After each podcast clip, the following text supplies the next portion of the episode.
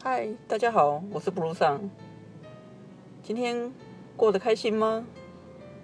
又到了下班的时间，啊，我们会在车上不定期的跟大家分享我们平常的一些生活的一些事情。今天想要聊聊什么话题呢？我想要跟大家探讨一下，大家是怎么挑选礼物的。那有时候我们会出去外地旅行。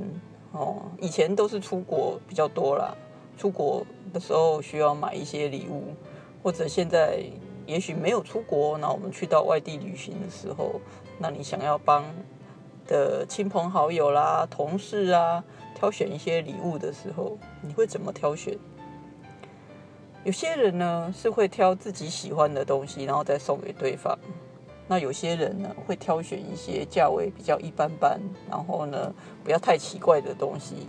但有些人呢就专门挑一些很奇怪的东西，希望不知道是要制造惊喜还是惊吓，然后来送给他的亲朋好友。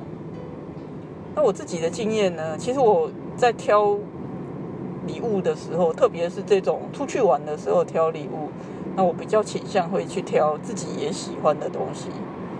那什么人你会想送？当然是你觉得对方是你的好朋友，也喜欢他的人才会送礼物给他。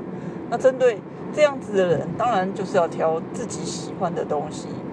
但是其结果啊，我常常都发现，到最后呢，很多东西都送不出去。为什么？因为我太喜欢我挑的这些东西，所以我就送不出去。那然后呢？他们呢，可能就会又拿到其他的东西，对，就不是我原先可能要送给他们的，对。你也有送礼物的困扰吗？